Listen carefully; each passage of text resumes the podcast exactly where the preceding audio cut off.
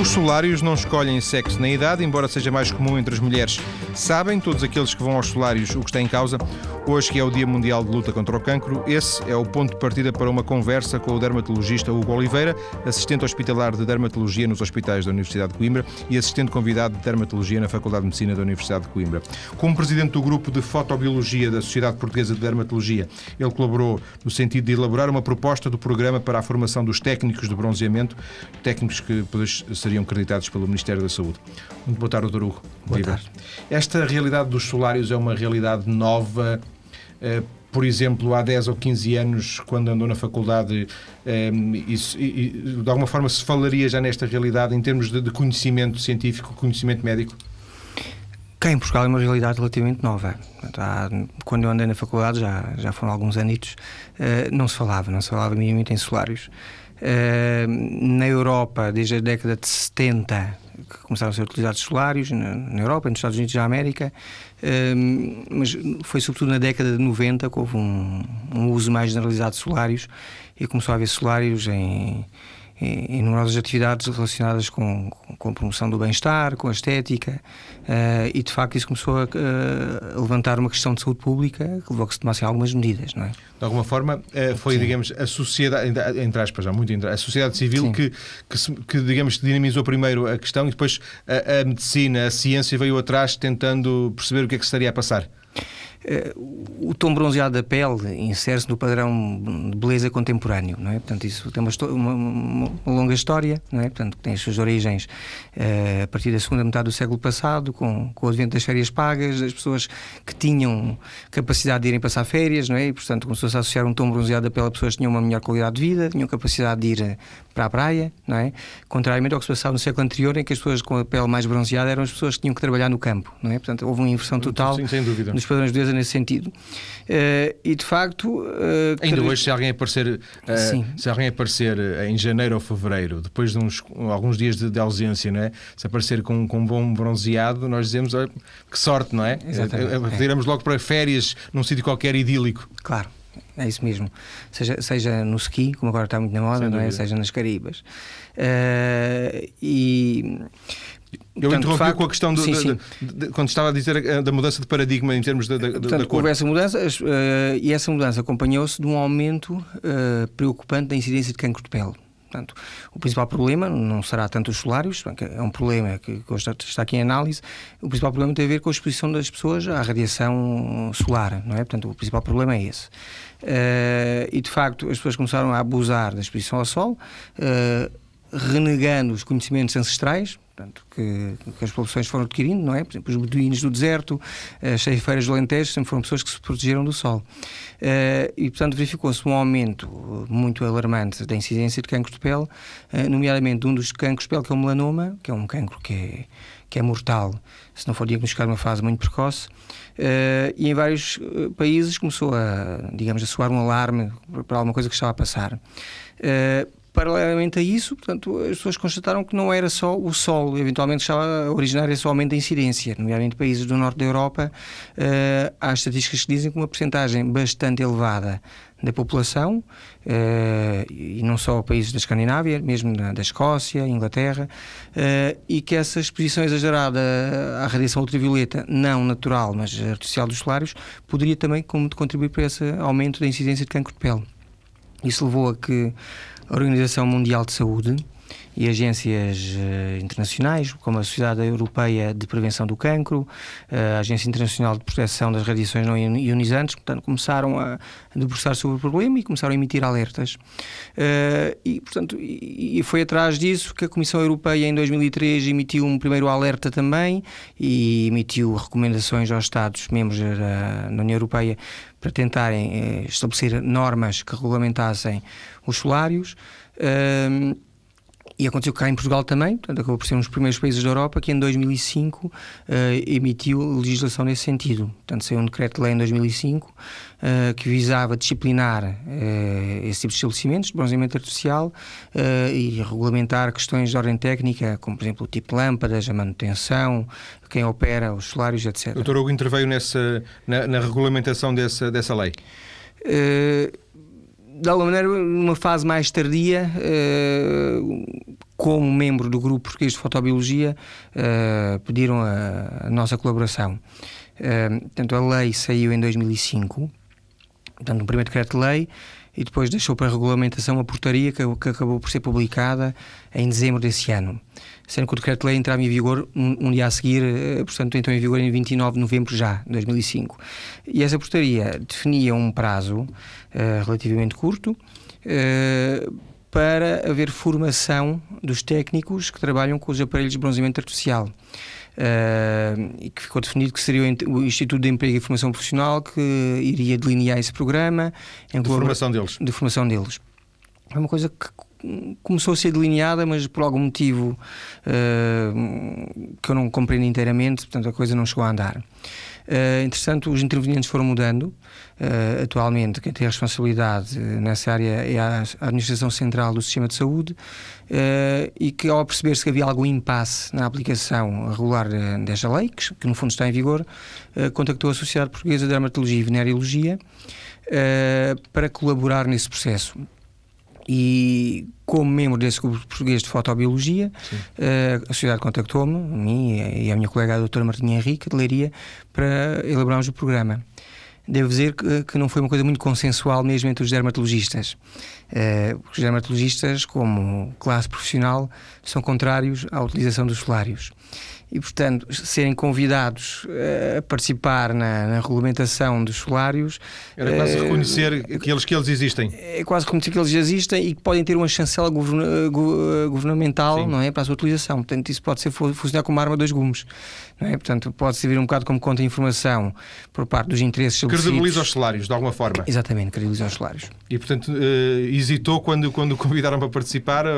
Hesitámos. Portanto, hesitámos quer a direção da Sociedade Portuguesa de Dermatologia, uh, a pessoa do professor Marcos Gomes, uh, quer a nossa, como membros do Grupo Português de Fotobiologia. Mas depois, finalmente, acabámos por pensar que seria melhor sermos nós que provavelmente seremos o grupo profissional mais habilitado nessa área uh, do que qualquer outra pessoa, não é? Portanto, e nesse sentido acabámos por fazer esse programa, que entretanto já foi reconhecido pela Administração Central, pela CSS, uh, e que pronto, os institutos de formação já podem aceder a esse programa e têm que se certificar junto da, da, da CSS para poderem depois dar formação aos operadores solários. Portanto, Portanto é um processo que ainda sim, está um bocado incipiente. Mas de qualquer forma, é, é, possível dizer que hoje um operador de solário é alguém que segue regras que, se tudo correr bem, que segue regras que foram estabelecidas uh, pela, pela própria medicina?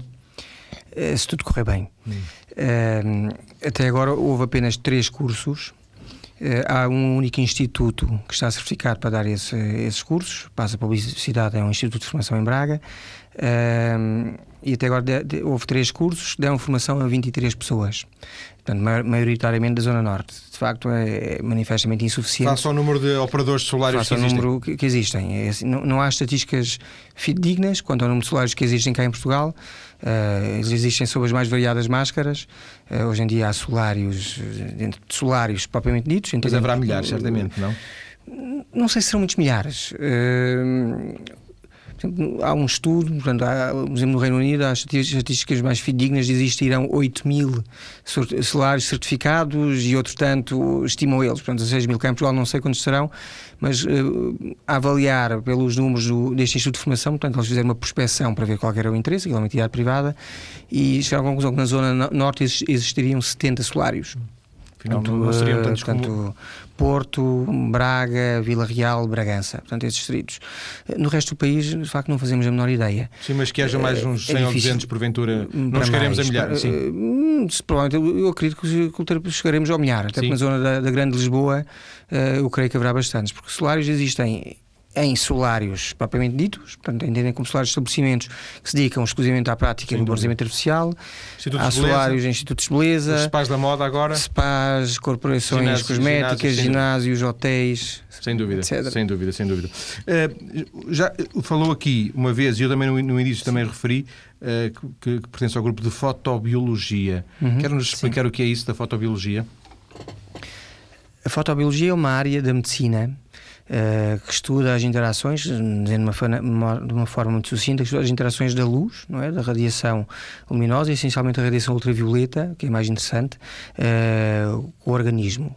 Uh, e que no, diz, no que diz respeito à dermatologia, a principal aplicação da fotobiologia é a fototerapia. Portanto, é, é terapêutica pela luz de, de numerosas doenças uh, que respondem aos raios ultravioletas. Portanto, doenças tratam, muito prevalentes. Tratamos-nos uh, com, com recurso à luz, é isso? Sim. Com recurso às radiações? Sim, sim. Como se fosse um solário? Exatamente. ou seja, a luz pode, existe como algo que é agressivo para a pele. Uma das consequências nefastas eh, para a pele da radiação ultravioleta é a imunossupressão, portanto, deprime as defesas imunitárias, mas por outro lado, essa imunossupressão pode ser utilizada com vantagem em algumas doenças. Uh, por exemplo? Devo frisar que, que, são doenças habitualmente significativas, graves e que não respondem a outro tipo de terapêuticas. Por exemplo? Uh, por exemplo, psorias graves. Psorias graves não respondem às terapêuticas mais habituais. Portanto, talvez a doença mais prevalente. A fototerapia pode ser, eh, pode ser uma boa terapêutica, é isso? E, e, será porventura a melhor terapêutica para a psorias. É aquela que induz taxas de remissão uh, maiores durante períodos mais prolongados e que sabe que isto na medicina há sempre uma relação de risco-benefício. Pois tem que uh, pesar portanto, bem as, as consequências. As terapêuticas têm riscos, a fototerapia, nomeadamente uma variante que é PUVA, é reconhecidamente carcinogénica, uh, mas por outro lado temos doentes que têm doenças graves que têm que ser tratados. Não é? Portanto, uh, na fototerapia nós temos equipamentos que controlamos rigorosamente, sabemos que tipo luz estamos a utilizar, sabemos as doses que estamos a administrar e sabemos qual é, é o limite a partir do qual uh, começa a haver perigo. E por outro lado são doentes que são controlados regularmente por dermatologistas ao longo da sua vida, portanto estamos sempre a ter de detectar atempadamente ou esperemos que atempadamente alguma neoplasia que surja para, uh, para intervir. E, uh, no seu caso concreto e particular, é um dermatologista em sentido lato, portanto, que faz em consultório no hospital de dermatologia, ou está, está especializado nesta questão da, da fototerapia? Olha, eu sou um dermatologista português, em primeiro lugar, e, portanto, tenho um perfil que é semelhante à maior parte dos médicos em Portugal. Portanto, trabalho no setor público, onde tenho muito prazer pessoal em, tra em trabalhar. Sou médico nos hospitais da Universidade de Coimbra, uh, no Serviço de Dermatologia, que é um dos maiores serviços de dermatologia do país. Sou assistente de dermatologia na Faculdade de Medicina da Universidade de Coimbra, mas desenvolvo também parte da minha atividade como médico particular. Portanto, nessa, nessa área sou um dermatologista uh, que faz tudo, sentido, sentido lato. lato.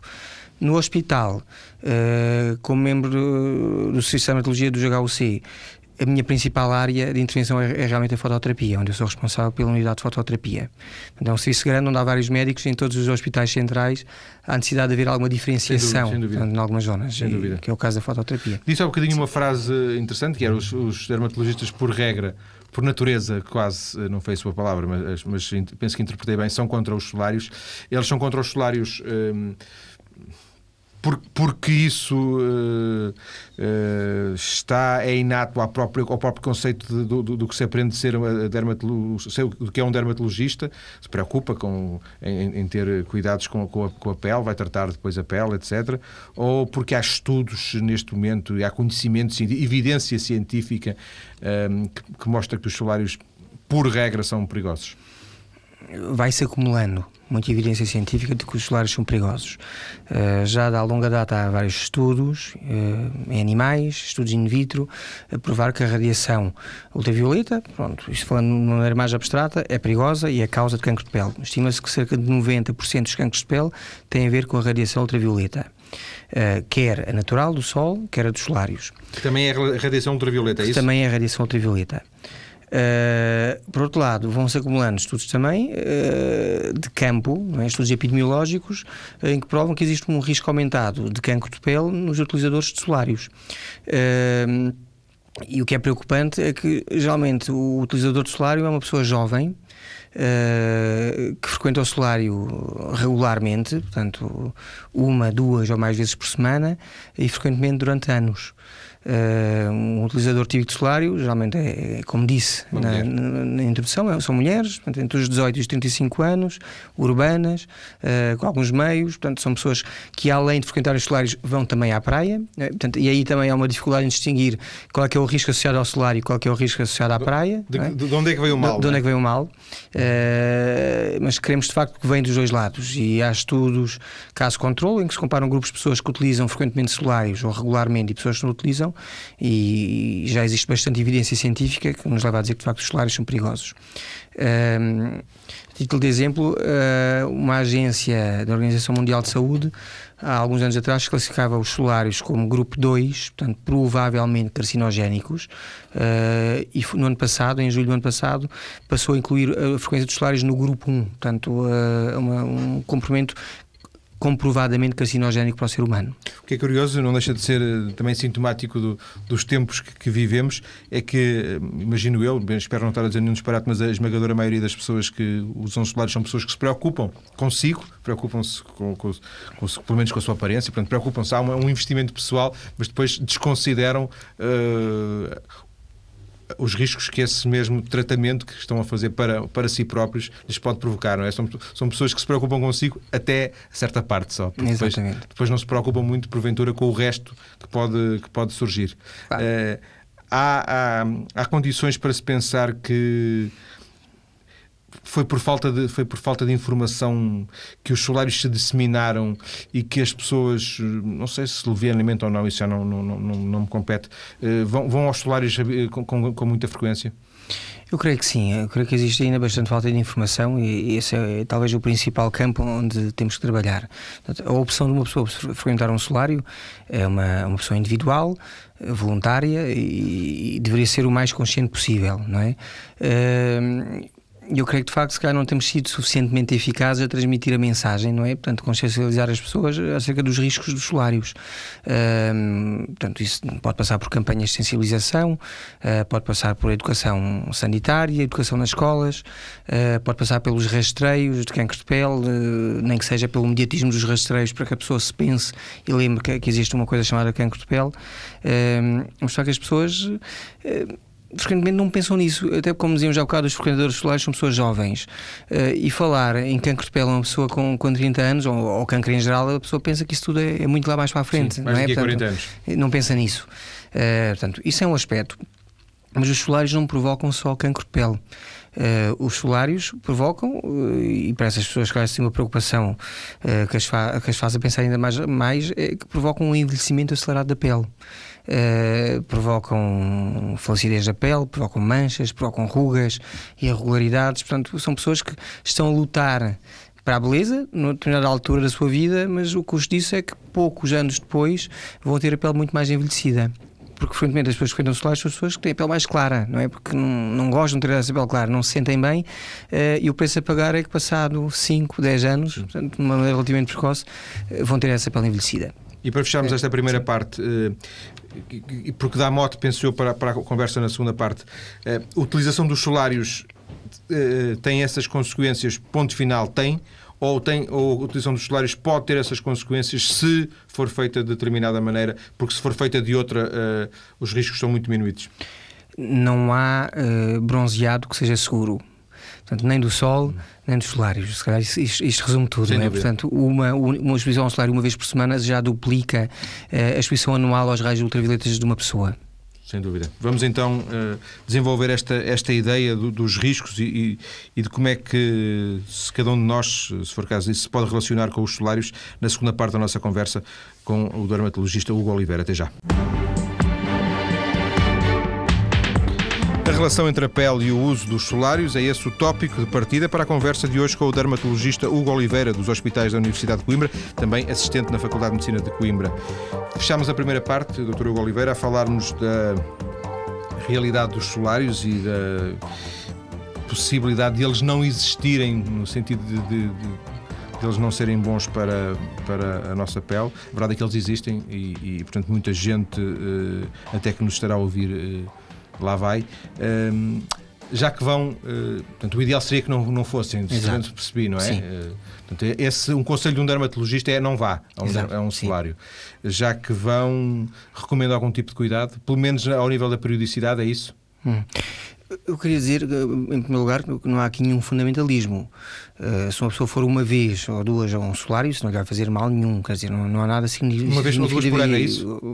Por exemplo, ou então uma coisa que acontece às vezes, uma noiva vai se casar uh, e queria ter a pele um bocadinho mais bronzeada, quer dizer, não, acho que não será por aí, por ir meia dúzia de vezes a um solário, que vai Sim. ter um risco muito mais elevado de vir a ter um cancro de pele. Uh, o que nos preocupa são os utilizadores regulares, utilizadores frequentes de solário, que é uma realidade eh, que existe cada vez mais e que está perfeitamente estudada. Digamos que o negócio não eh, vive daqueles que vão uma vez por ano, não é? Claro que não. Uh, eu não tenho experiência pessoal como frequentador de solários, apenas como potencial utilizador de ter feito algumas perguntas. Uh, aliás, isso também foi ilustrado uh, em dois estudos que houve já da DEC sobre solários, uh, o último no ano passado, outro em 2003, porque de facto não é passada grande informação às pessoas acerca de que aquilo é perigoso, contrariamente ao que está estipulado na lei, e portanto quase que se propõe às pessoas irem fazendo um, um programa regular para se manterem bronzeadas. E portanto as pessoas habituam-se a ter um, um determinado tom de pele, não é? Habituam-se a viver assim, é a sua imagem, e acabam por ser utilizadores regulares de solários.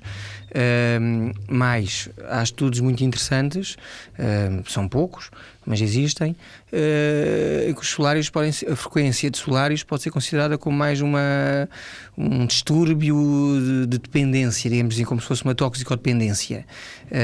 Isso é um dado interessante novo. É, é uma coisa muito interessante. Um, Fizeram-se, existem três estudos desse género, em que há utilizadores de solários, portanto, em que já dá a escolher solários com e sem ultravioletas, porque bem os solares com ultravioletas têm radiação visível também, portanto têm tudo idênticos, e as pessoas, ao fim de algumas utilizações, depois é, é, num e, no, numa e noutra cabine, eles já dá a escolher qual é que preferem e as pessoas escolhem sempre aquela que tem a radiação ultravioleta. Que é mais perigosa. Eh, que é perigosa, é a perigosa. A radiação ultravioleta sabe-se que estimula a produção de neuropéptidos na pele, nomeadamente beta-endorfinas, que no fundo são, são opioides endógenos, que dão a sensação de bem-estar. Portanto, e, é por isso que as pessoas também na praia se sentem bem ao sol. Uh, e, portanto, eventualmente há pessoas que serão dependentes dessa sensação de bem-estar que o solário uh, confere. Uh, Ele vicia e obriga-nos a voltar vicia, de alguma forma, é isso, não é? E ainda mais curioso é o facto de, num dos estudos, uh, essas pessoas foram administradas, uh, foi administrada uma substância que é a naltrexona, que é um antagonista, bloqueia os receptores dos opioides e que faz, por exemplo, os dependentes de, de opioides de consumo, faz essas pessoas sentirem-se mal, desenvolverem sintomas de abstinência, portanto, mal-estar, náuseas, nervosismo. Porque inibe, não é? Porque bloqueia essa ação e nesses utilizadores solários 50% eh, desenvolveram sintomas de abstinência, esse tipo de sensação, portanto, eh, e é isso que nos preocupa, portanto, são os utilizadores regulares dos solários. Da mesma forma que, que dizia que na primeira parte que existe uma lei e a lei foi, uhum. digamos, pensada e a própria informação. A lei também uh, exige, tanto quanto eu percebi, que, seja dada informação às pessoas quando elas vão aos solares, não é? Sim. Essa informação talvez uh, não seja muito compatível com o próprio negócio, não é? Não era nenhuma. É isso. Há muita contra-informação. A lei exige, portanto, a lei não está a ser, eh, eu creio que tem havido alguma complacência com os salários. Não se sabe quantos salários existem, não se sabe quantos estão devidamente licenciados.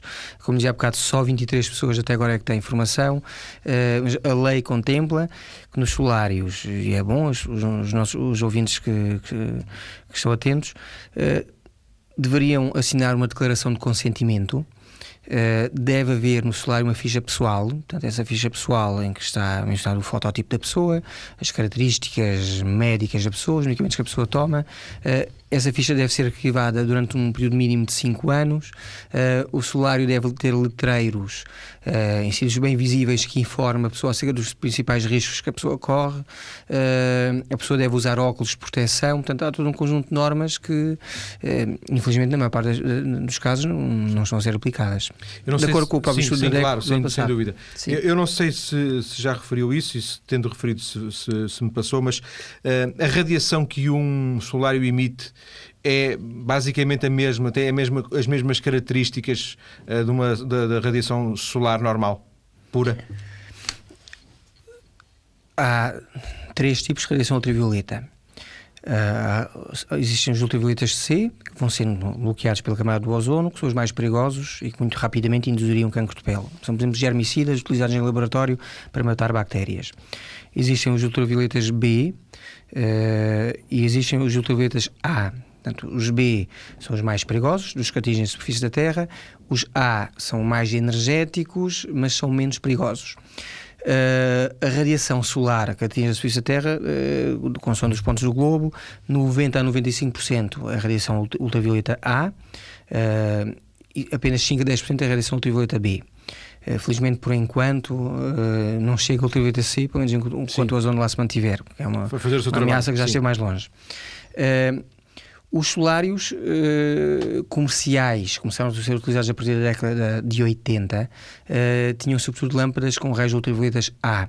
Uh, isso era um dos argumentos dos operadores solares para dizerem que eram inofensivos. inofensivos, porque os raios UVB é que eram mais perigosos. Portanto, e mesmo a própria comunidade médica, durante muito tempo, pensou que os UVB é que eram perigosos. E realmente é muito mais fácil induzir cancros de pele, qualquer um dos tipos de cancro de pele, em ratos ou outros animais de laboratório com UVB, do que uh, com UVA.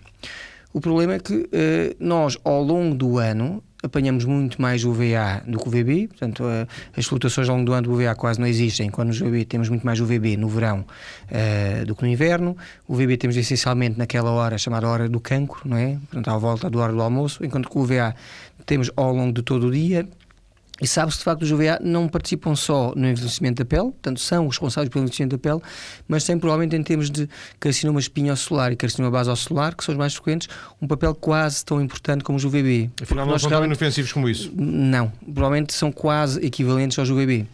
E, portanto, eh, aí cai um bocado por terra esse argumento que a radiação ultravioleta utilizada nos solários é inócua. Uh, aliás, até há estudos eh, em animais de laboratório, até pode haver uma cocarcinogênese entre a radiação solar e os solários. Portanto, um bocado como acontece com as pessoas que os solários vão muito à praia. Portanto, aí os efeitos são majorados.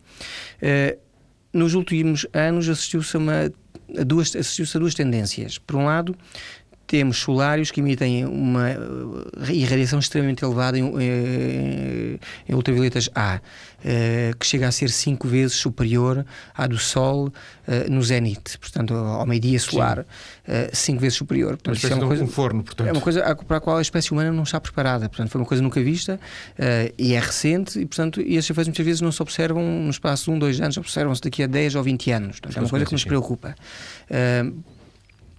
Por outro lado, eh, para tentar promover um bronzeamento dito mais natural, mais parecido com o do Sol, começaram a introduzir uma determinada porcentagem do VB nos solários.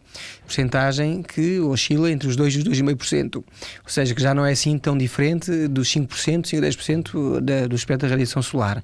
Se temos em conta que os solários têm uma alta irradiância superior à do Sol, verificamos que uma pessoa num quarto de hora no solário provavelmente é equivalente a estar uma hora ou uma hora e um quarto ao Sol no, no pingo do verão uh, ao meio-dia, não é? Sim. Porque é precisamente aquilo que nós avisamos as pessoas que elas não devem fazer. E uh, isso já nos remete diretamente, e porque o tema também era a questão do, do cancro, também nos remete, remete diretamente para a questão da, da praia e.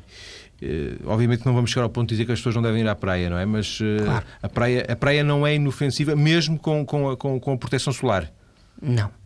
Aliás, nós vivemos rodeados de perigos, não é? Portanto, o ser humano e todos os animais eh, têm um conjunto de mecanismos adaptativos que lhes permitem sobreviver, não é? Portanto, às agressões do meio ambiente.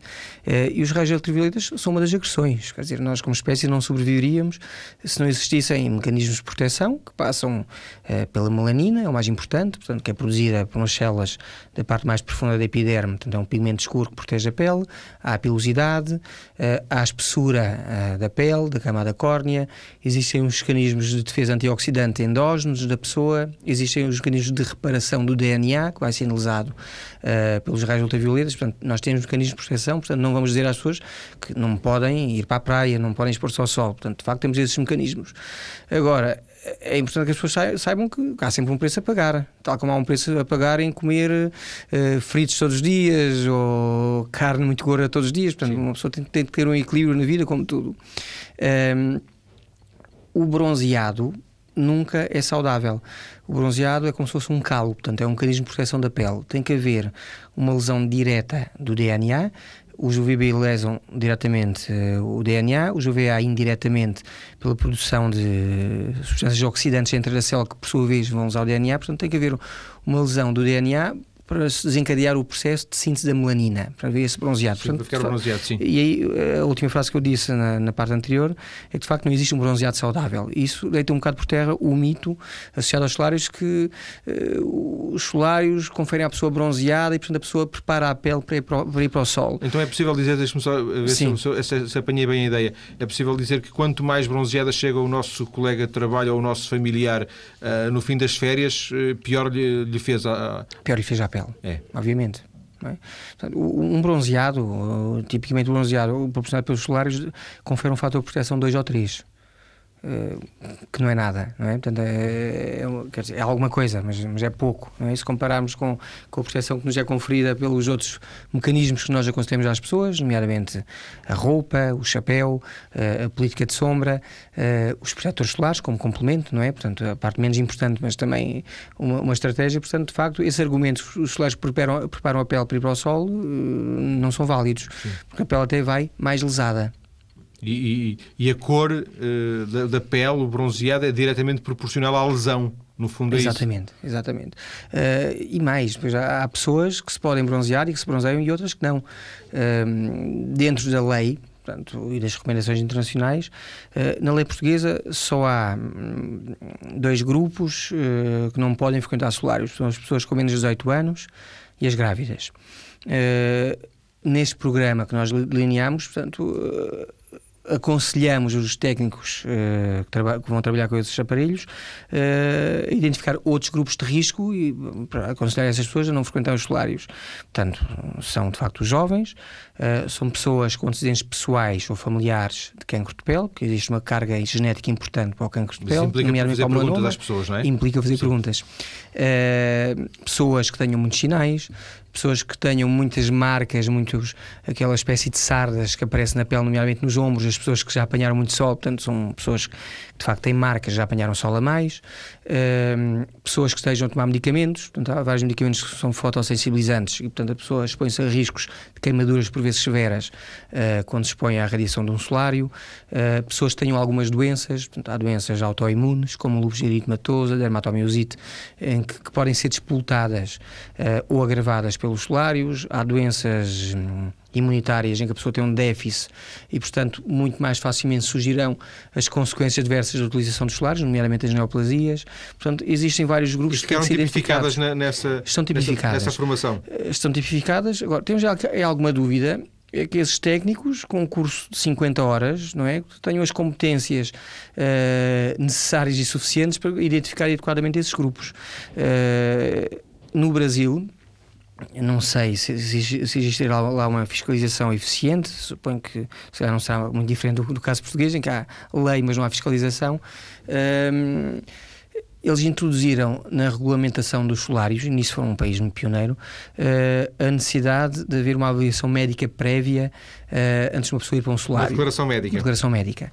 Uh, que no fundo não é muito diferente do que se faz cá com a frequência de instalações desportivas. Uma pessoa aqui queira frequentar um, ginásio, queira federar-se na vela, Sim. qualquer outra atividade desportiva, tem que ter um estado médico de robustez física.